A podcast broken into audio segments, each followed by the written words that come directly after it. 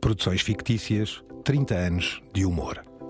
A televisão portuguesa, ao longo de quase 70 anos, teve muitos momentos, episódios e protagonistas marcantes, mas poucos tiveram um impacto tão profundo como as produções fictícias.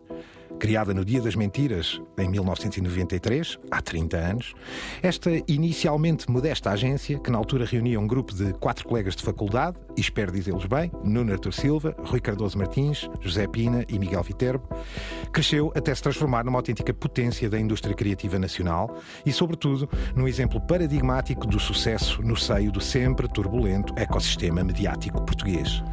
O seu legado é hoje inquestionável, não apenas pelas obras que produziu e continua continua a produzir, mas também por ter funcionado como um laboratório e rampa de lançamento para várias gerações de guionistas e humoristas. É quase impossível fazer uma lista de todos os nomes que passaram pelas PFs ao longo destes 30 anos. Mas grande parte dos mais celebrados humoristas deste país à beira-mar plantado se terá passeado em algum momento por aquele famoso pátio da sua mítica sede ou pelos estúdios do Canal Q. Hoje, na Terra-média, os três peregrinos sentam-se à tábua quadrada para um concílio com o fundador dessa horda fictícia, Nuno Tur Silva. Professor, escritor, guionista, gestor, moderador, administrador, secretário de Estado e, diria eu, mais que tudo, um inquieto autor. Acendam-se as tochas e tragam os melhores bobos da Terra-média.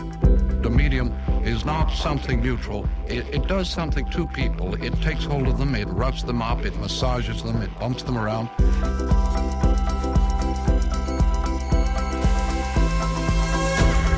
The medium is the massage. Caros peregrinos, Álvaro Costa é o guru radiofónico e em castelhano. Vivi um ano na travessa da fábrica dos Pontes. Dos Pentes. Já lá dentro. Francisco Merino, professor de média. Eu, Gonçalo Madil, da RTP. Hoje com este digníssimo convidado, autor inquieto, Nuno Artur Silva. Olá. Nuno, obrigado. Como estão? Obrigado pelo convite. Por vires aqui à pantanosa e lamacenta Terra-média falar um pouco de algo que era inevitável na televisão portuguesa, que são 30 anos fictícios, 30 anos para esquecer, como dizia muitas vezes o anuário Sim. do inimigo público. É, é, verdade, já passaram 30 anos. Olhas para trás com essa profundidade toda ou vês isso com imensa naturalidade? Não, a sensação é de um carro que passou a correr vum, e passou no instante. Não é? é? E de facto a data é fictícia, no sentido uhum. em que nós sabemos que começámos a usar o nome Produções Fictícias em 93. E provavelmente até teremos começado a usá-lo nos programas da rentrée de 93, ou seja, uhum. por esta altura mesmo. Pois por esta altura, exato. Só que quando se pôs a questão de celebrar o aniversário das produções, como não tínhamos um dia fixo, estabelecemos que o dia perfeito para nós era o dia das mentiras. E, portanto, sempre fizemos a nossa festa no dia 1 de abril. E, e portanto, celebramos sempre o aniversário a 1 de abril, mas de facto, algures durante o ano de 93, nós começámos a usar o nome Produções Fictícias. Isso, isso... E eu comecei a vê-los pela travessa porque eu vivi lá um ano, trabalhava para Estavas no Hotel Amazónia, aposto. Hotel Amazónia, mesmo em frente. Tinha que ser. E estive lá um ano, porque estava nas Amoreiras e, portanto, sempre me foi familiar o nome e algumas personagens que via por ali. Sim, a célebre travessa da, da fábrica de Pentes, que alguém passou a dizer a travessa da fábrica das piadas. uh, curiosamente, as nossas instalações eram um resto de chão em frente ao sítio onde a polícia guardava o armamento. Exato. O, o, reparei, armazém, reparei. O armazém de armas e, portanto, havia ali uma geografia curiosa naquele local. Nuno, começa com estas pessoas, é um grupo de amigos, mais do que tudo. Primeiro, queres só sim, contar como sim. é que isto floresceu? É, é relativamente não é de todo programado a maneira como começam as produções fictícias, porque eu tinha ensaiado escrever para. Aliás, a minha ideia foi sempre escrever para, escrever para qualquer coisa. Era esse o meu, meu entendimento de mim como escritor. Uhum. Eu era um escritor incompleto, precisava sempre de um desenhador para fazer banda desenhada, de um dramaturgo ou de um ator para poder fazer teatro, de um músico para poder fazer letras para canções. E eu situava-me muito nesta ideia de escrever para outros meios com outras pessoas. E no meio disso tudo estava muito a ideia de escrever para televisão. Uhum. E no meio disso tudo era mesmo escrever filmes e séries, o que uhum. eu queria. Só que Portugal o ambiente não era favorável a isso, porque, pelas circunstâncias que sabemos, não havia muita ficção na televisão portuguesa. Nem investimento. Nem é? investimento, havia essencialmente telenovela. E aliás, quando nós começámos, só havia um canal, este, claro. uma estação. Incrível, RTP, não é? RTP1, RTP2. Não, é incrível porque não havia nem canais cabo, nem outros canais Nada. privados, nada, muito menos internet. E, portanto, é muito interessante ver esta Havia umas parabólicas de vez em quando. De vez em quando, exato. Os humoristas e os escritores vivem de acordo com os meios, com, os- com o média que existe. E, portanto, naquela altura, nós tínhamos só a televisão RTP e, portanto, como não conseguimos, digamos, fazer eh, séries nem filmes, começámos a fazer uma coisa que era a saída óbvia. Fomos para o teatro e começámos a fazer ao vivo sketches humorísticos. É daí que vem a prática depois E é daí que vem a prática. E, portanto, quem é que eram as pessoas? Era o Miguel Viterbo, que era meu amigo do Liceu Pedro Nunes, o José de Pina, que era meu amigo vizinho de frente de Campolide, e o Rui Cardoso Martins, que entrou na faculdade quando eu estava para sair, mas cruzámos ali no bar e, portanto, eu estava nessa altura a fazer uma peça de teatro chamada O Subsídio. Eu juntei como ator. tinhas uma visão muito estatista Não, era uma, do teu peça- humor futuro. a peça partia de uma premissa simples, parecida com o processo do Kafka. No Kafka é um tipo que batem-lhe à porta à noite e, e ele está preso, dizem-lhe que ele está preso. No subsídio, batem-lhe à porta à noite e dizem que ele teve um subsídio para fazer uma peça de teatro. E ele diz que deve ser um engano porque nunca fez teatro na vida, nem gosta particularmente. E eles disseram: Pois, mas agora vai ter que fazer. Porque há um subsídio. Kafkiano. E foi assim que a gente se começou a trabalhar juntos. Uns anos depois, e depois aqui há um salto temporal, e depois de ter mandado projetos para muita gente, ninguém ligou muito, não sei o quê, até que finalmente há dois atores que na altura eram jovens atores, que vêm ter comigo, o Zé Pedro Gomes e o Miguel Guilherme, para um programa da RTP2 de Joaquim Letria. Se eu queria escrever sketches. E eu disse: vamos a isso. Começámos a escrever. Ao fim de três ou quatro meses, recebo um. Aliás, foi o Zé Pedro Gomes que me disse: Epá, o Herman viu os sketches, adorou e gostava que tu fosses falar com ele. Acho que ele te quer desafiar para escrever para ele.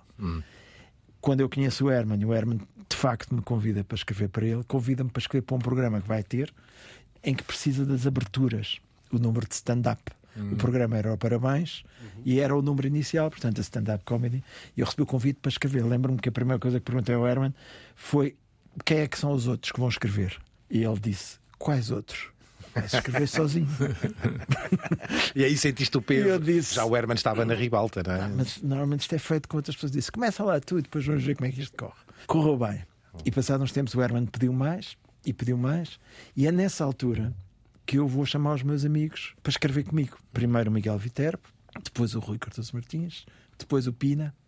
E aí pensámos, ok, eu acho que está num momento em que podemos formar uma empresa de escrita, até porque vêm aí as televisões privadas, estavam a começar estavam à a porta. SIC, Em 92, depois, logo, sim. depois a, a TVI, e então formamos e utilizámos o nome de guerra Produções Fictícias, que normalmente as pessoas confundiam, por exemplo, o Joaquim Furtado dizia sempre as ficções científicas. Porque não? Porque não? Nuno, daí até entrar uma enxurrada, não só de trabalho, porque é mesmo este o termo, há aqui anos, onde é absolutamente incrível. Eu recomendo aí ao site já agora oficial das produções fictícias, onde estas, site. onde esta internet, história está- prático, é, muito- bem plasmada, bem- bem plasmado e demora umas horas. Sim, e em modo quase de lista de projetos, também nos Exato. apercebemos da imensidão, não é? E é uma, aqui a altura em que entram de facto numa idade quase de ouro, não é? Imparáveis, a escrever para os grandes humoristas, grandes performances e com títulos próprios também. Depois começa a marca a ser ela própria reconhecida. Eu já agora, por curiosidade, o Francisco foi um, um participante ativo num dos vossos projetos chamado Contra-Informação, quando chegou também a ser realizador. Ainda realizou muitos episódios. Francisco, queres dizer- aproveitar agora para dizer mal se o raio dos guionistas tramavam-nos a vida? Eh, Queres Não, aproveitar nós- para fazer estávamos- justiça? Quer dizer, é sempre suposto haver um certo tramar-nos a vida, não é? Mas nós chamávamos fictícios. Eh, era o nome que a Sim. malta vos dava. Ah, Eh, Atenção, importa dizer, era um trabalho diário, uma fábrica diária, não é? Sim. De chegar conteúdo, produzir e realizá-lo, não é? Uh, sim, e, e recordo-me quando acontecia alguma coisa bombástica. Lembro-me quando o o Guterres se demitiu às, ou anunciou as eleições às 11 e tal da noite. Tu- ligámos todos uns aos outros na altura. É pá, os fictícios amanhã vão. Virar isto do avesso. E, e na altura teve um impacto até com um dos programas que vocês falam, que eram os Novos Lusíadas, tinham sido preparados para um governo que ainda ia durar mais dois ou três anos e tudo teve que ser eh, acelerado, não é? Como, uma espécie de pandemia, não é? O Nuno depois poderá falar nisso. Não, e é, é curioso porque, de certa maneira, também estávamos no mesmo barco, ou seja, qualquer coisa que acontecesse, vocês tinham que escrever o texto e nós tínhamos que, que o fazer. E às vezes penso se hoje conseguiria sobreviver com este ambiente político, sobretudo com as redes sociais, conseguiria sobreviver um programa deste género. Julgo que tu falaste já em mais do que uma entrevista na questão do fair play. Havia um certo fair play, é verdade, há sempre um certo fair play do ponto de vista dos políticos, mas hoje em dia, veja-se a situação do Ricardo agora, não é? Ou seja, não é preciso que o próprio político se queixe, as redes sociais incendeiam-se com Uma a participação. atmosfera Oh, Nuno, viste os dois lados da coisa, já estiveste inclusivamente dos dois lados da barricada, mas olhas, por exemplo, hoje, uh, como é que tu achas que sobreviveria hoje um contra-informação ao mundo de hoje? Hoje, atenção, quando o Contra-Informação começou, esteve tremido logo no início. Porque quando começou a haver um programa, foi talvez o primeiro programa que fazia humor político regularmente. Ah, quer dizer, já tinha havido exemplos de humor político, mas eram mais episódios. Agora, todos os dias, foi o primeiro programa. E lembro-me que na altura o protesto até veio mais do lado do desporto do futebol do que Sim, sim, sim. política. O primeiro grande protesto vem do Futebol Clube do Porto, porque o boneco do Pinto da Costa era o único que aparecia, porque os outros ainda não estavam feitos. E aquilo parecia uma coisa só, só para o Dirigida, Porto. não é? Claro. Ah, e aliás, houve na altura até ameaças de que se tinha que acabar com aquilo, não sei o quê, mas verdade se diga, Joaquim Furtado, Joaquim Vieira, os diretores de programas, nem pestanejaram e, portanto, tudo seguiu. Existiram. Depois as coisas também se atenuaram quando se fez o boneco do Vale Azevedo e depois o do Sporting também, o Dias da Cunha. Aí tudo estabilizou. Mas houve aí um- uma reação inicial. Também lembro que houve, curiosamente, do Partido Comunista algumas queixas, porque talvez não, não, não houvesse esse hábito de, de- de gozo. E havia uma, uma ideia de que poderia, de alguma maneira, não dignificar a, a ideia dos políticos. Depois passou-se para o lado contrário, que foi quando aquilo se tornou popular, quando se conseguiu passar essa fase inicial e o programa ficou muito popular, era quase figura obrigatória do discurso político dizer que se gostava Claro. do E o contra-informação estava e na- não- no não- plenário do Parlamento, na conversa, no tema de Sim, e todos até os dias, não é? era quase uma prova da importância de ser político, Exato. ter o boneco. Passar por lá. Se não houvesse boneco é porque não se tinha relevância Exatamente. como político. Neste período dos anos 90, Nuno, estou aqui a ver títulos de trabalhos vossos entre o Parabéns, tu aqui falaste do Herman, os Bonecos da Bola, por outro lado, o Boião de Cultura, que é inesquecível e que, aliás, na RTP Memória é um sucesso tremendo, mas que ao mesmo tempo com o Contra-Informação, que gera uma escrita diária, não é? De reação ao dia, e ao mesmo tempo outros trabalhos, como a Conversa da Treta, que surge na altura, ou o Major Alvega. Como é que isto, dentro das produções, era gerido à época? Porque Estamos aqui a falar de formatos, timings diferentes, a tarefagem não devia ser fácil. Que foi engraçado porque passámos daquela fase em que nós mandámos projetos e parece que, que nunca mais ia acontecer nada. Andámos anos nisto, a enviar projetos para aqui, para a RTP, depois para a SIC, e, e nada, não havia às vezes nem havia resposta. E depois, de repente, quando tens um sucesso e começa-se a perceber que há um- uma malta, uns rapazes que escrevem, não sei o quê, de repente tudo, o telefone não para de tocar. E toda a gente quer textos nossos. Isso é muito. Tipo, e então começámos a organizar-nos. Aliás, Eu lembro-me na altura, até tivemos que nos organizar mesmo do ponto de vista como empresa, legalizar, porque nem sequer isso tínhamos, éramos apenas reagindo, não é? recibos e pronto, e vamos Uma embora. pergunta que eu queria colocar. O efeito de Seinfeld, lembras-te? Sim, sim. Nesta altura. Oficial. Não foi das nossas maiores influências. Nós, nós Sim, somos. mas muita, muita gente começou a ver aquele tipo de trabalho a partir do Seinfeld. Falas de um humor, se calhar, mais complexo que em Portugal surge nesta altura, não é? Sim. N- Havia uma coisa que talvez nos diferenciasse, que é, a, a nossa grande influência era os Monty Python. Claro. Isso é, é- e acho que é evidente que é, que, é, que é os Monty Python. Mas também muita coisa que nós, na altura, víamos da América, o Woody Allen, o tipo de humor do Woody Allen, mas depois vinha, consoante, ia entrando gente nas produções fictícias, ia trazendo também as suas influências, os seus olhares. E isso era muito engraçado. Por exemplo, eu lembro-me uma pessoa como o Eduardo Madeira, o cómico favorito dele é o Peter Sellers. Claro. E, e vinha esse registro. Já por mais físico o também. Henrique Dias escrevia claramente a Woody Allen e ainda escreve a Woody Allen. Outros seriam mais Monty Pythianos, não é? Uhum. E a nossa referência nacional era, obviamente, o Herman. Depois havia outra coisa que nos distinguia, era o facto de não sermos atores. Uhum. De sermos pessoas que queriam fazer da sua atividade, sobretudo, uma atividade de escrita. Uhum. O que aconteceu foi depois um movimento contrário. alguns de nós começaram a ser performance também. E é aí que nós entramos numa coisa que na altura não existia em Portugal praticamente, que era a stand-up comedy. Havia, Uhum, quer dizer, podemos considerar o Raul Solnado um precursor até avant la lettre, antes de se chamar stand-up comedy. A guerra Sim. era. Já tinha, claro. Já e tinha. zip, uma outra intervenção e tal. Aquilo que o Herman fazia e que eu escrevia para ele, por exemplo, no Parabéns, nós nunca dizemos, raramente dissemos que era um momento de stand-up comedy. Dizíamos que era a abertura. E havia figuras como, por exemplo, lembro do Oscar Branco, que terá sido dos primeiros a fazer stand-up. Foi dos primeiros, eu vi no Porto, em vários bares, vários clubes, e na altura não Já se fazia falava um circuito. Era sim. o Oscar Branco. Totalmente isolado, não é, Álvaro? Era, Exatamente, era- muito isolado na altura. E depois, só muitos anos depois, é que eu lembro-me, aliás, houve uma crise em 2000 que nós tínhamos dois programas no ar e, por razões diferentes, não foram continuados. Um era o programa da Maria, na SIC, que sofreu do efeito Big Brother na TV e, portanto, só fez uma primeira série. O que é cómico hoje também, tendo em conta que foi a estreia do Nuno Lopes, lembro-me, escolhido num casting por mim e pela Maria Rueff, foi a estreia do Manuel Marques, eh, foi a estreia do Pedro Tochas em televisão. Havia uma série de pessoas que se estrearam nesse programa, mas o programa não, não teve segunda temporada. E o outro, o Paraíso Filmes, que foi um flop da audiência e haveria de se tornar mais tarde um programa de culto. Sim, eu ia chamar, esse era o termo que eu ia usar para, para esses filmes. Aliás, justiça seja feita. Vamos só sentir aqui um bocadinho da introdução de Paraíso Filmes, precisamente. 24 de abril de 1974. Data histórica em que dá entrada nas instalações da RTP um projeto que se propunha ser a revolução do cinema português. Mas no dia seguinte, uma outra revolução aconteceu.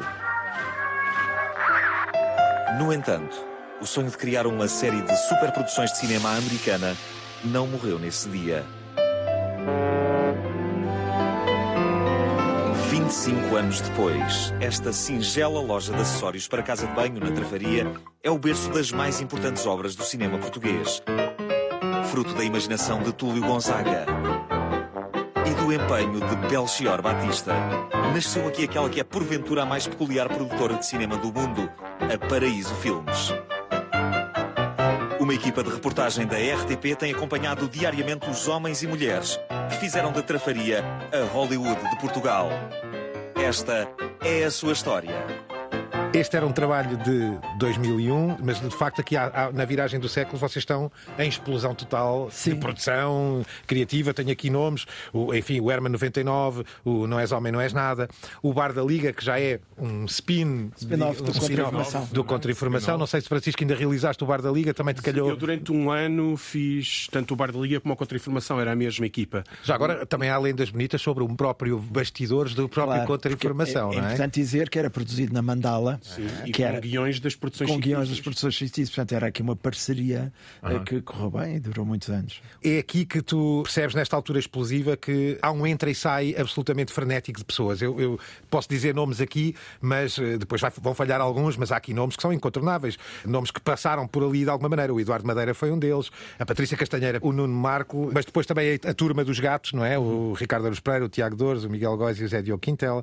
Mas depois outros, eh, além destes, o António Feio, a Ruef, Bruno Nogueira, a Bola. Eu até ponho aqui já dos mais novos a Inês Lopes Gonçalves, e, entre outros, não é? Este entra e sai frenético também foi ele próprio uma transformação para a própria empresa, imagino eu, não é? Sim, tu há pouco ser- perguntávamos como é que se geria, como é que evoluiu. Na prática, eu comecei por ser um autor a escrever, sentado ao lado deles no computador. A ordem de chegada foi essa, foi primeiro aqueles que comigo começaram. O quinto elemento foi o Marco, Uhum. que eu conhecia de ouvir na rádio na altura uma novela dele que era o Abílio Mortaça, vendedor de e pedi basicamente à Margarida Pinto Correia para me apresentar aquele miúdo. E quando nos conhecemos, convidei para as produções. E, e a seguir ao Markel, por exemplo, o João Quadros foi meu aluno num curso de escrita criativa e entrou logo a seguir. A Patrícia Castanheira foi recomendada por um professor da Nova, que era o Paulo Filipe Monteiro, que também acabou por entrar. A Maria João Cruz veio com o Nuno Markel. E depois o Eduardo Madeira foi o João Quadros que me apresentou e o Eduardo trouxe o Henrique Dias. O Ricardo foi sugerido pelo Rui Zinck. O Filipe Homem Fonseca apareceu sugerido pelo Carlos Fogaça, que era na altura o nosso gestor financeiro. E, portanto, há ali uma, uma sucessão de pessoas. Isto é só a primeira vaga, digamos Claro, assim. claro, sim, sim. E eu começo a passar por uma função de diretor criativo, que é o que hoje se chamará talvez o showrunner. Exatamente. Portanto, na prática, desenhava, fazia o design dos projetos, tinha a ideia muitas vezes, tinha a ideia, trabalhava a ideia, desenvolvia com uma equipa de escrita e depois tentávamos viabilizá-la, vendê-la aos canais de televisão e por aí fora. E, portanto, o meu trabalho era estar no início, fazer o desenho, distribuir e escolher os autores, montar as equipas e depois ir fazer a ponte com a produção e muitas vezes fazer também o casting dos atores e, e aí nós entramos na produção porque percebemos que para poder ter, digamos, controle criativo sobre o que fazíamos e não apenas entregar textos, porque, como sabem, o trabalho em televisão é dos que se perde mais o controle entre a ideia inicial e o resultado final. Às vezes, qualquer, coincidência, é um qualquer mundo. semelhança é pura coincidência, não é? E, portanto, era importante, e daí o papel do que se chama na indústria o showrunner e que nós chamávamos de diretor criativo, era minimamente tentar estar desde o princípio até à edição final. Nem mais. Ter o controle do processo na medida do possível. isso. é? Depois começámos a perceber que alguns dos projetos podiam desenvolver-se como marcas. Uhum. E depois passámos a ter um problema, que era se no início era difícil popularizar as produções fictícias, depois a partir da altura o próprio nome produções esmagava, digamos, o nome dos autores individuais. E a maneira que se encontrou de resolver isso foi dar força aos projetos individuais, tornando-nos agentes e, e agenciando o homem que mordeu o cão, o gato fedorento, etc. E por aí fora. E por aí fora. Ál- Álvaro Francisco, precisamente nesta altura, não toca aqui na- na- no mote que vos ia lançar. Já aqui à entrada do século XXI, e portanto a partir dos anos 2000 para cá, isto é um momento, um período de ouro das produções em matéria de quantidade de produção, e o Nuno acabou de explicar isso mesmo. Sentiam precisamente isto na ótica do espectador, ou do utilizador, ou do ouvinte. Já não importava bem só o título individual do projeto, mas é, isto é mais um projeto das produções fictícias. Era uma Sim, marca. Nome, o nome virou brand, desculpem este termo económico, brand, virou de facto algo que à partida se ouve quase sem, sem esperar. É como comprar um disco de uma, uma editora da 4, a 4AD ou outra A qualquer. Motown, já eu, eu dizia por piada que nós éramos a Motown dos cómicos. Na vontade das Amoreiras. Eu a 4AD que podia ter usado outra qualquer. Exato, exato. Eh, Não esquecemos que estamos num período eh, de pré-digitalização do nosso universo. Recordo, não estou errado, o, ga- o gato é inaugurado em 2003. O Eixo do Mal, atenção, vai fazer anos em 2004, não é? Não, Vai fazer 20 anos. Isto mais. está incrível, não é? Ou seja, atenção que nesta altura já existia uma coisa chamada internet, mas estávamos ainda a começar, enfim, os filhotes deste mundo digital. E, e nesse aspecto, todas estas figuras, eh, digamos, so- sob o abrigo das produções, encontram o espaço certo. E, acima de tudo, há uma questão que eu acho que, que as produções fizeram, e o Nuno pode responder. Ou seja, já não havia falta de talento, havia falta de gestão do talento. Também. Concordas? Deixa-me só dizer uma coisa que vem na mesma linha. Ouvi-te muitas vezes falar das produções fictícias como um laboratório. Esta ideia de laboratório. E é provavelmente um dos aspectos mais originais das produções fictícias. Mesmo a ideia de uma associação de autores não era uma coisa muito comum aqui em Portugal. E achas que o sucesso também das produções se deve a esta ideia, a isto que o Álvaro falava, da quantidade de contribuições, vem desta lógica de laboratório? Portugal todos nós sabemos, não é? Não é muito generoso para com a criatividade e, de certa maneira, se pensarmos, há aqui produtos, o Herman Enciclopédia na altura é absolutamente revolucionário. Ninguém na televisão portuguesa fazia nada comparável. O próprio Paraíso Filmes, ainda hoje, é absolutamente revolucionário. Se achas que vem daí essa. Sim, eh, a Associação de Autores, eu costumava dizer que nós éramos uma associação de pessoas sem espírito associativo. Eu acho que é verdade. E essa talvez foi a sanidade eh, Sim, ideal. E, e- e é verdade que nós, o dinheiro que ganhamos nas produções, muitas vezes investimos em projetos para perder dinheiro. Ou seja, aconteceu-nos variedíssimas vezes apostar em coisas. que- Ou seja, as próprias áreas de research and development que eram às vezes fazer coisas malucas que não tinham saída comercial e que eram pagas com os nossos, chamemos assim, cash cows, que era, por exemplo, o Contraformação ou a nossa relação com o Herman.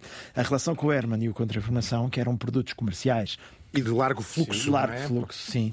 Permitiam-nos fazer brincadeiras ao lado. Eu ia dizer há pouco, quando tivemos a tal crise quando acabou ao mesmo tempo o programa da Maria e a Paraíso Filmes, Paraíso Filmes depois não teve continuidade, nós ficámos sem muitas hipóteses. É aí que a gente diz: vamos fazer stand-up comedy. Uhum. E é aí, por exemplo, que escapamos outra vez para o espetáculo ao vivo. Uhum. E fazemos alguns projetos, por exemplo, o Ricardo e o Zé Diogo começam a ensaiar o seu grupo fora digamos, claro. o grupo independente, porque no fundo aquilo era tudo uma banda rock que depois, como é normal, cada um quis fazer o seu próprio álbum a solo. A solo. Claro, claro. E o que eu acho, às vezes perguntam é pá, mas como é que era gerir os conflitos todos? Aquilo deve ter sido. Não, o que me admirou foi o tempo que nós conseguimos Apesar de estar juntos tanto tempo. Porque, na verdade, aquilo cabeças muito criativas, todas com as suas próprias ideias. Ali o milagre foi estarmos juntos tanto tempo, nesse célebre pátio onde tudo se cruzava eu tive a oportunidade de conhecer ainda por uma vez ou duas. Eh, e depois também vivi lá ao lado, também fui vizinho. E depois ainda se montou o canal no mesmo sítio, não é? Era isso que eu ia dizer. E depois veio o canal que, Hotel Amazônia. que, é em, que é em frente, não é? E que também emana aqui uma outra coisa que era já a multidisciplinaridade, digamos Sim. assim, não é? Tu tens aqui muitos trabalhos eh, nas produções que vêm do humor direto ao programa de sketches, mas depois também o humor já nos primórdios do stand-up português, uhum. mas depois também tens o guionismo puro e duro, tanto na ficção como nos tele, no, enfim, no cinema, nos telefilmes, no teatro e na poesia, já agora, e jornais e suplementos. Sim. Eu gostava de mencionar aqui o inimigo público, e é por isso que eu disse no início que isto podia se chamar 30 anos para esquecer. Não era, pessoal, era meramente porque o anuário do inimigo público, lembro-me bem, era, imagina, em 2016, um ano para esquecer, e era Sim. o anuário do inimigo público. O canal que no fundo, acabou por ser, no fundo, só mais uma consequência dessa era o que nos multitarefa. Faltava, porque é? Nós, apesar de termos essa multiatividade, faltava-nos uma coisa que era o acesso direto. Claro. E isto ainda numa fase muito inicial da internet, uhum. apesar de a internet propiciar o acesso direto, uh, faltava-nos uma coisa que era ter o nosso próprio canal. E o canal que nasce de uma insistência, depois de ter tentado falar com os distribuidores, no caso a PT, finalmente deu-nos resposta, porque eu dizia: pá, porque é que tem que ser só três? Porque é que é RTP, SIC e TVI? Porque é que não arriscam? ok, então o que é que precisam? E nós dissemos, eles deram-nos metade. E ficámos sempre coxos. Sim. E aí é, tentámos depois ir à procura de um parceiro que quase aconteceu. Exato, esteve muito pouco, não muito é? Muito pouco, sim. Mas não deixou de continuar a ser um viveiro, não é? Eu dava aqui o exemplo da Inês Lopes Gonçalves, sim, mas há muitos outros. O Vasco Palmeirinho estreou-se no Canal Q, por exemplo, ou de Ana até, Markel, ou até de Marques, Joana Marques. A Joana Marques. O programa Altos e Baixos. Altos e Baixos é, digamos, o protótipo do que a Joana Marques faz hoje. Não perdi um, é um dos meus favoritos. E também mas de outros domínios. uma coisa, sim, Gonçalo, é que de alguma forma eu sempre tive, apesar de ir muito a Lisboa e viver no Porto, uma relação muito direta com as produções, que tem a ver com um nome que também merece ser citado aqui, que é o de Daniel Deusdado, não é? Claro, Sim, nem mais, nem mais. O Daniel é, é quem tem a ideia de fazer, por exemplo, o inimigo público. É ele que, que, um dia desce à capital público. e diz: porquê é que não fazemos um jornal satírico? Exatamente. e, e, que ainda hoje é uma instituição, convenhamos. E, e, ainda hoje, pronto. E outras, a revista Culto, por exemplo. A revista é? Culto, que era uma revista para, para jovens. Exatamente. tu vês hoje o, o, canal que continua a emanar e emanou também já agora, para fazer aqui um bocadinho de jus, era isso que eu ia dizer, eh, esta multitarefa, outras coisas que muitas, muitas pessoas podem não imaginar que são das produções. Algumas, o Nuno, em nome próprio, lá esteve, é o Eixo do Mal, uhum. uh, na SIC Notícias, que ainda hoje é uma instituição, certo. ou sem moderação. Sem moderação, exemplo, é? que acabou agora há relativamente pouco tempo, mas que era um produto do canal que é Aí é, nasce o formato, primeiro sim, sim. trabalha-se o formato, não era assim que fazias, e a escolha cirúrgica uh, dos, dos, dos envolventes. É? É. Porque o, o, canal que fazia uma coisa que eu acho que é fundamental existir, e há pouco Francisco falava nisso, que era a ideia de laboratório. Uhum. Se existe nas empresas de tecnologia, e são vitais para uma empresa de tecnologia, os laboratórios, onde se experimenta, muitas vezes investe-se 90% daquilo, ou 99% daquilo é lixo, claro. mas o 1% que sobra é o futuro. Em conteúdos, tem que haver essa perspectiva também. Por exemplo, a SIC teve a SIC radical durante muito tempo, onde se estrearam, aliás, figuras que depois cresceram imenso e se tornaram unânimes. Claro, o Alvin, entre outros, exemplo, não é? Claro. A RTP está a fazê-lo com o RTP Lab, uhum. e bem, eu acho que merecia mais desenvolvimento, mas qualquer empresa tem que ter o seu lab, o seu laboratório, e o canal que era o laboratório digamos, das produções fictícias e era, foi onde muita coisa começou. Muitos erros foram feitos, muito disparate, mas também aquilo que faltava às vezes em qualidade, rigor, acabamento, ganhava-se em energia, inovação, surpresa, risco. Uhum. Nuno, 30 anos depois, tu olhas para ainda a continuidade que as produções tiveram e o Canal Q e este mundo das redes sociais e a tal do tal autoprotagonista que sozinho gera a sua própria plataforma, o seu suporte e o seu contacto direto. O Canal Q e as PFs continuam atentas a esse borbulhar, Sim. reagem. Eu saí, não é? E, sim. Portanto, não estou, vendi, estou. Já agora podes dizê-lo com sim, toda sim, a clareza. Há que dizê-lo com frontalidade. Prendem-me, obviamente, quer às produções, quer ao canal, laços de profunda amizade por quem. Claro quem está lá e, e, obviamente, a ligação afetiva de ter feito grande parte da minha vida, e já não digo só profissional, da minha vida, uh, ligada a estas duas marcas e, portanto, e às outras que lá dentro nasceram. E, portanto, tenho, obviamente, ainda hoje uma grande ligação às produções fictícias. Vejo, sobretudo, as produções como local de encontros. Eu costumo dizer uhum. isso e acho que, se eu quisesse sintetizar a riqueza maior das produções, foi precisamente ter posto pessoas a trabalhar com pessoas. Uhum. Houve pessoas que se cruzaram ali e que depois seguiram juntas fora das produções. E que o mais rico que nós tínhamos ali era encontrarmos no pátio, lá está, e dizer: o que é que andas a ver? O que é? Já viste isto? Já leste aquilo? Vamos trabalhar juntos nisto. Às vezes, se calhar mais importante que os projetos que foram para o ar há aqueles projetos que não chegaram a ir, mas que geraram cumplicidades e, e relações criativas e de amizade que perduram hoje ainda. E, portanto, uhum. de facto, foram dezenas e dezenas de pessoas, porque, como dizias há pouco, Gonçalo, para além dos escritores, os atores, os realizadores, os músicos, todo o tipo de artistas que passaram por lá e que fazem um pouco um retrato de uma geração, de uma época, não é? Ali, várias gerações, aliás, eu sou da geração que hoje já chegou aos 60 anos, o Pina, o João Quadros, o Rui são dos mais velhos, e depois a seguir tens outra que é do Ricardo, do Marco, do Felipe, do Eduardo, e depois tens outra, e depois tens outra, e depois tens, curiosamente, até a tomada de poder, digamos, das mulheres, Uhum. Joana Marques, Ana Marco, Inês Lopes Gonçalves, a Susana Romana, Ana Ribeiro, todas essas, essas pessoas que hoje estão a dominar em termos Sim, de trabalham a vários níveis connosco. Que eram e... muito jovens e começaram a entrar naquele mundo que se dizia no início muito ainda masculino, muito clube do bolinha, uhum. mas que começou a abrir frestas. Não é? Francisco, tu que estás atento aos média e no, do lado uh, académico também, sentiste que estes, estes 30 anos são marcantes do ponto de vista da linguagem do humor em Portugal, não só pelo que fizeram, mas pelo que contribuíram para o avanço. Lá está, tu falavas aqui de um país que ainda muito preso aos cânones mais clásicos, apesar de haver o Herman, apesar de haver um ou outro. Obviamente, a comédia, sim, os Nicolaus, os, uh, vem do Max, não é? Vem, vem de longe, mas a disrupção de, como exercício da comédia permanente é para ti, e não quero estar a fazer o autoelogio na própria pergunta, mas na realidade é assim, é essa a tua leitura? Isto também é um sinal da nossa. Sim, parece-me que é uma cultural. Falávamos há bocado do Raul Solnado e o Raul Solnado tenta elevar-se para lá da revista, mas ainda tem, obviamente, esse pedigree. Quando falavas do Herman e do monólogo, que nós hoje chamamos o monólogo de abertura, tem muito mais a ver com o Jailino, que era uma das referências do Herman, já muito mais próximo da, da sitcom.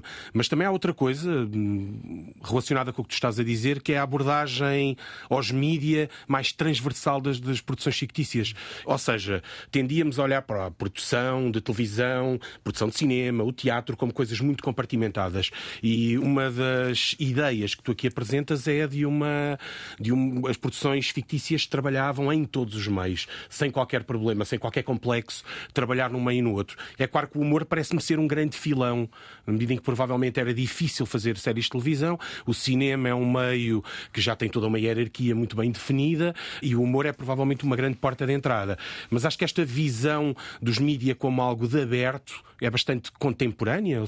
E se calhar nos anos 90 ela não era muito comum em Portugal. Não, é, é, é engraçado porque o humor foi o compromisso possível entre as ideias pessoais que nós tínhamos, as ideias mais radicais, e o orçamento. Ou seja, não dava para fazer séries policiais de ficção científica, porque não havia condições e meios em Portugal. Nem os canais estariam Nem propriamente... os canais estariam virados para isso. E do outro lado tínhamos também projetos, digamos, mais que não eram necessariamente humor, eram muito autorais, muito livres, muito poéticos e tinham, por exemplo, a presença no cinema português. Ou seja, havia esses dois mundos. E nós encontramos uma forma de conciliar aquilo que queríamos fazer com os orçamentos possíveis, que era o humor. Era, apesar de tudo possível, fazer programas como a Paraíso Filmes, ou como o Programa da Maria, ou como o Herman Enciclopédia.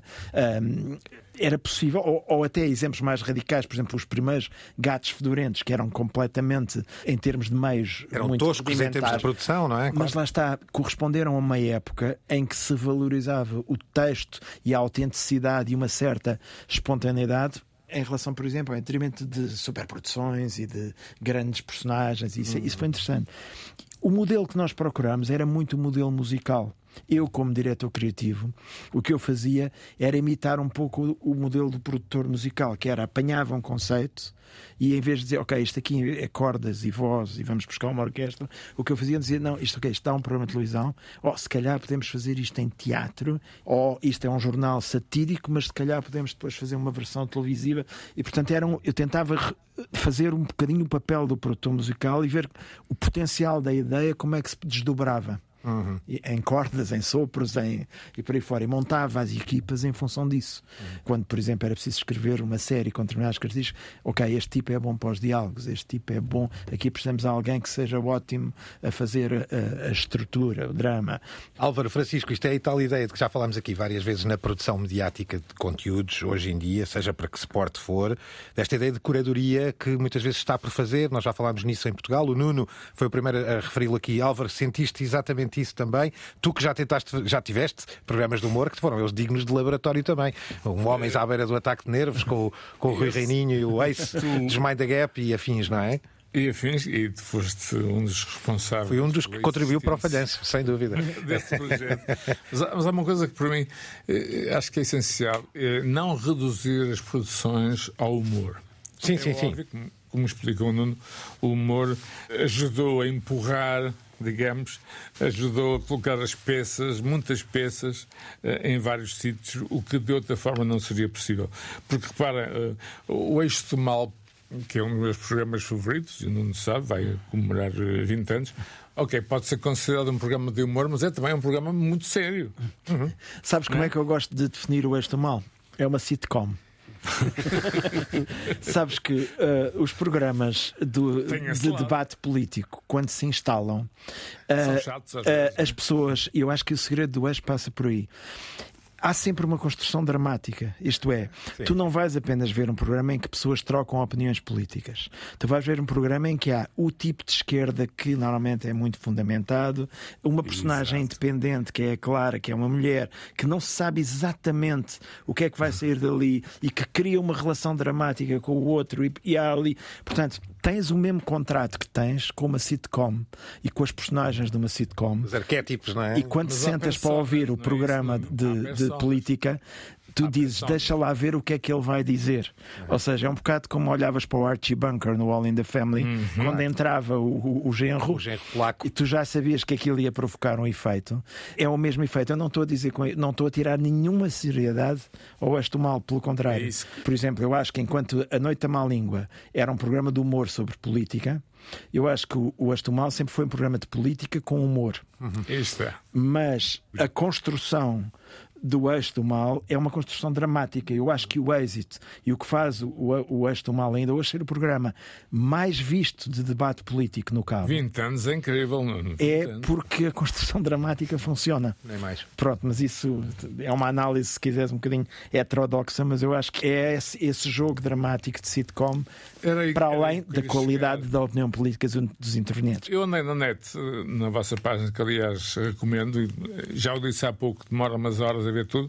Vi lá uma coisa chamada Late Night Show, não me lembro disto. Isso era um programa Leite. que nós fizemos. Uh, leite, a bebida cabo, mesmo, o líquido. Que era a história de um miúdo que tinha, que tinha, um, tinha um talk show noturno uhum. e uhum. os convidados entravam pela janela do seu quarto e era um late night show, porque era a hora do leite, de, claro. em que ele bebia o leite antes de ir para casa. Em vez disso, recebia convidados. Era um programa para jovens e os convidados entravam pela janela do quarto miúdo. Nuno, tu olhas hoje, uh, e fazendo aqui um salto uh, assim, só mais reflexivo, depois destes 30 anos, depois de tu próprio teres tido aqui funções várias, já estiveste cá no Serviço Público aos comandos da área dos conteúdos, administrando a área dos conteúdos, tiveste depois experiências criativas interessantes, passaste pelo Governo de Portugal uh, e começaste o governo logo com uma pandemia pandemia, logo para animar as coisas. Aliás, ocupou praticamente o tempo todo em que estive no governo. Exatamente. Soubeste olhar para isso sempre de forma criativa também com um espetáculo de stand-up Uhum. que é depois da manhã. Queres só dizer. É a última oportunidade, é a última vez que vou fazer em Lisboa e é um espetáculo onde eu aproveito essa invulgar situação de ter estado nesses lugares. Portanto, a improvável situação de humorista no governo, na administração da RTP, e portanto, falando um pouco sobre essas experiências todas e sobre esses chapéus, é um olhar cómico sobre essas desventuras. E pronto, e correu muito bem quando o fiz no São Luís, no início do ano.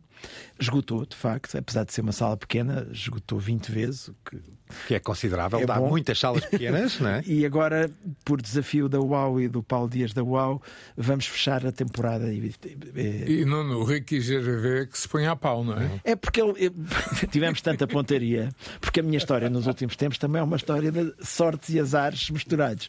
Tive tanta pontaria que marcámos o espetáculo no mesmo dia em que o maior comediante eh, vivo neste momento, talvez, juntamente com, com o Chapéu, acho eu, vai dar o primeiro espetáculo em Lisboa, no Altice Arena. Exato. Não Só vamos que- dizer a hora que é para dispersar a malta. Não, e é em- que ele Tivoli. faz às sete e, e meia. Britânica. Eu faço à noite. britânica. Portanto, eu diria que podemos considerar que ele faz a minha primeira parte. O o opening, opening act.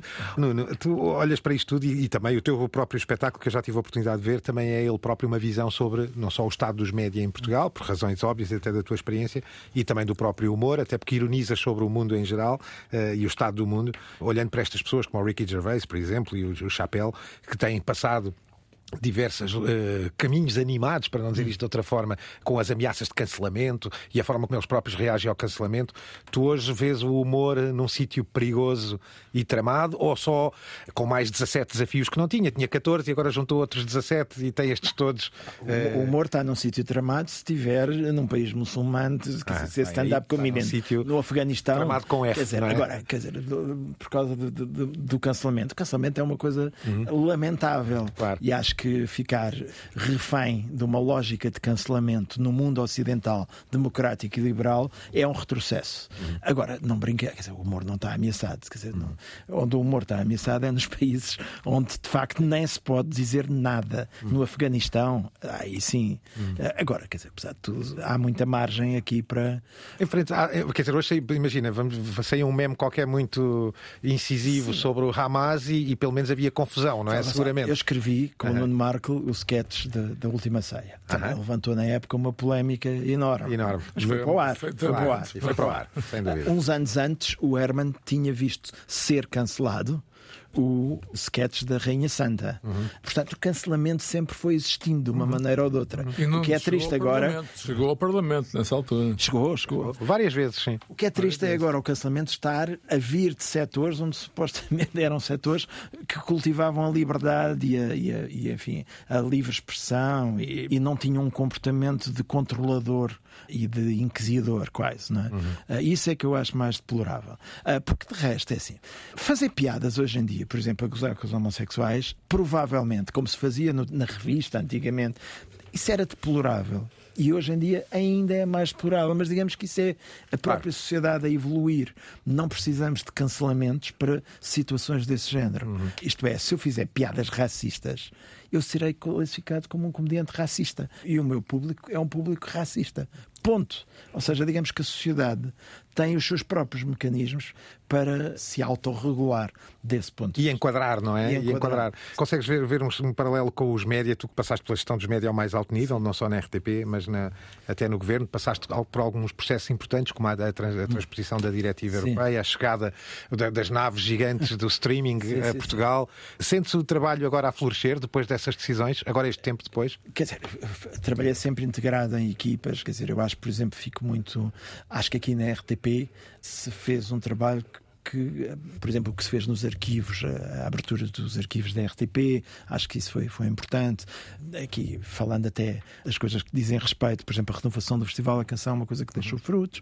A política de apostar nas séries, que tem sido continuada, acho que deu resultados bons. Hoje temos uma produção regular de séries que não tínhamos, de facto, há 10 anos, porque a RTP reproduziu o que as privadas faziam, fazia séries longas ou novelas mesmo. É uma falta de escola, de certa forma, não é? Assim, aquilo que é o entendimento da RTP, para mim é muito importante não sairmos disto, uhum. que é as pessoas estão preocupadas hoje que a RTP se deixa abaixo de determinado patamar, a RTP1 de, de audiências, há aquele chavão que se diz, bom, uh, sem, sem público não há serviço público. Mas eu acho bastante mais perigosa outra coisa, que é de repente as pessoas pensarem: peraí, mas eu estou a pagar para a RTP fazer o que os privados estão a fazer, então para que é que eu pago? Ou seja, se a RTP não fizer programas que de outra maneira não existiam. E estou a pensar sobretudo em documentários, em programas de autor, em séries, apoio ao cinema português. Se a RTP não fizer isto, mais ninguém faz. Uhum. Isto é mais decisivo do que as audiências. Uhum. Ou seja, é preciso não perder este foco nunca, que é a RTP serve para fazer aquilo que de outra maneira não existiria. Eu prefiro pagar para ter eu não vou todos os anos ao Teatro de Ópera, não, nem, nem sou um grande fã de ópera. Eu gosto de, do Museu da Arte Antiga, mas não vou lá todos Ou os dias. a Autostrada de Bragança, não é? Agora, é fundamental que existam. Uhum. Eu acho que essa lógica tem que ser encarada também no, no, audiovisual. Eu preciso de uma televisão como a RTP, que me vai dar os documentários sobre as figuras portuguesas, sobre os temas portugueses, as séries, os filmes, que de outra maneira não existiriam. As audiências é uma segunda questão importante mas não tão importante quanto esta. Uhum. Em jeito de provocação, assim já a terminar, nós no episódio passado falámos aqui, por exemplo, do amor possível entre robôs e, e, e, humanos. E temos ao longo deste tempo tratado não só destes pequenos fenómenos. Tu olhas para isto com alguma piada ou não? Nós temos tipos que, que implantam chips de Wi-Fi debaixo da pele para poderem ter Wi-Fi para os amigos. É Como é que tu olhas para isto? Eu sempre, não, sempre adorei ficção científica. Os temas de ficção científica, normalmente os filmes e as séries, em cada 10, 9 são muito maus. Hum mas há um que depois é genial. E que acerta por vezes. Blade Runner, 2001 Odisseia no Espaço, ou mais recentemente, por exemplo, um filme que eu acho genial, que é o Arrival, o Primeiro uhum. Encontro. Sim, o Primeiro Encontro. Por exemplo. Uhum. Uh, e, portanto, eu gosto sempre muito de ver como é que esses temas do futuro são tratados no cinema e no audiovisual. Portanto, estou sempre muito alerta porque vem aí para, esses, para essas séries todas e para esses filmes todos, sim. Álvaro, queres deixar uma alegação final, fictícia de preferência? A alegação é que gostei muito de trabalhar com o Nuno Artur e dizer que tem que vir ao Porto fazer um espetáculo. Eu, pode ser, eu, eu, não sei se notaste, ele teve o cuidado de dizer o último em Lisboa. Sim, está previsto um no Porto, se, se, se tiver confirmação disso, espero ter, entretanto, sim. Fique à espera, Nuno. E Álvaro, é sempre um prazer estar contigo. Francisco. Likewise. e uh, pegar nesta ideia da ficção científica para fechar, porque realmente falta uma boa série ou um bom filme de ficção científica. Lembro-me dos do António Macedo não é? Do ah, realizador, que é o, provavelmente o único grande realizador de ficção científica. E se calhar era uma, era uma boa ideia, não é? Até porque recordo-me que tu já te ouvi falar de, da questão da Netflix, do facto de nós não termos muita produção na Netflix, é mais culpa nossa do que propriamente a Netflix, Sim. ou seja, da nossa baixi, baixíssima produção faz com que sejamos quase invisíveis para a Netflix. Isso é verdade. De facto, quando tive as primeiras conversas com vários operadores, entre eles a Netflix, quando eles estavam em Portugal, e, e até em termos governamentais tivemos as primeiras conversas precisamente por causa da aplicação da, da diretiva. O nosso problema é o seguinte: nós somos vítimas de duas decisões que até foram bastante interessantes na altura, que é uma é a forma como nasce o cinema português, associado a, a, um, a, uma liberdade total autoral baseada num sistema de júris, e outra é uma decisão da RTP em 1977 de encomendar uma telenovela brasileira para o prime time que foi um êxito estrondoso, que é a Gabriela. Estas duas decisões fizeram com que o cinema evoluísse de uma maneira totalmente baseada no sistema de júris e de apoios uh, do Estado e que a televisão investisse unicamente em telenovelas que se estabeleceu como o único género, digamos, industrial em Portugal.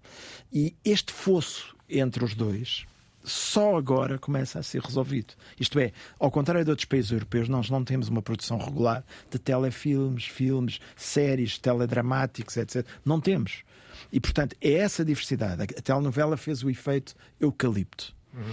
E o cinema português, salvaguardando a enorme liberdade que tem, aquilo que eu acreditei, e acho que a, a transposição da diretiva e, digamos, o panorama que hoje existe no audiovisual é uma oportunidade, que é a oportunidade dos criadores portugueses poderem ter mais portas onde bater. Porque é aí que tu tens a liberdade maior. Se tu dependes unicamente de duas ou três pessoas para filmar, é o diretor da RTP e são os júris do ICA. Isto é muito estreito. Precisas de ter mais sítios onde bater à porta. Imagina que uh, se, a literatura também fizesse com que uh, uh, a Lídia Jorge ou Gonçalo M. Tavares andassem a ver todos os anos quem é que escreve romances e uns escrevem e outros não, consoante tenham ou não tenham dinheiro. É o que se passa com os criadores audiovisuais em Portugal. Muitos deles não chegam nunca a exercer porque não têm condições.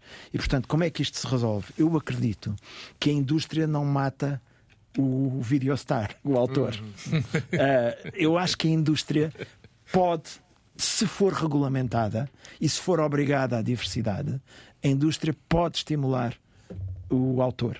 E é isso que eu acho que era preciso aproveitar esta oportunidade. Entre o dinheiro do PIC, o dinheiro da RTP, o PIC é o turismo, a RTP, os, os júris e mais este e mais aquilo, é no fundo de multiplicar as fontes de financiamento e diversificar os centros de decisão. É isto que é fundamental. Não, não, de, estimular o autor, falaste aí, estava-me a lembrar do nosso. Uh, e, e, com isto te agradeço por teres vindo à Terra-média, do nosso indicativo, onde no Sr. Marshall McLuhan, por um erro de impressão da tipografia, ficou todo feliz e disse que o meio era a massagem. E esperemos que esta conversa contribua também um bocadinho mais para esse massajar do estímulo da produção mediática em Portugal, que bem precisa. Este programa teve a produção da sempre incrível Cristina Condinho, teve aos cuidados sonoros e é na sonoplastia o nosso mágico sonoplasta Guilherme Marques. Estamos nas plataformas todas, onde os podcasts podem estar, estamos na, na nave meia Antena 1. Nuno, muito obrigado por teres vindo atravessado os portões um da Terra-média. Um prazer. Até breve. The medium is not something neutral. It, it, does something to people. It takes hold of them, it rubs them up, it massages them, it bumps them around.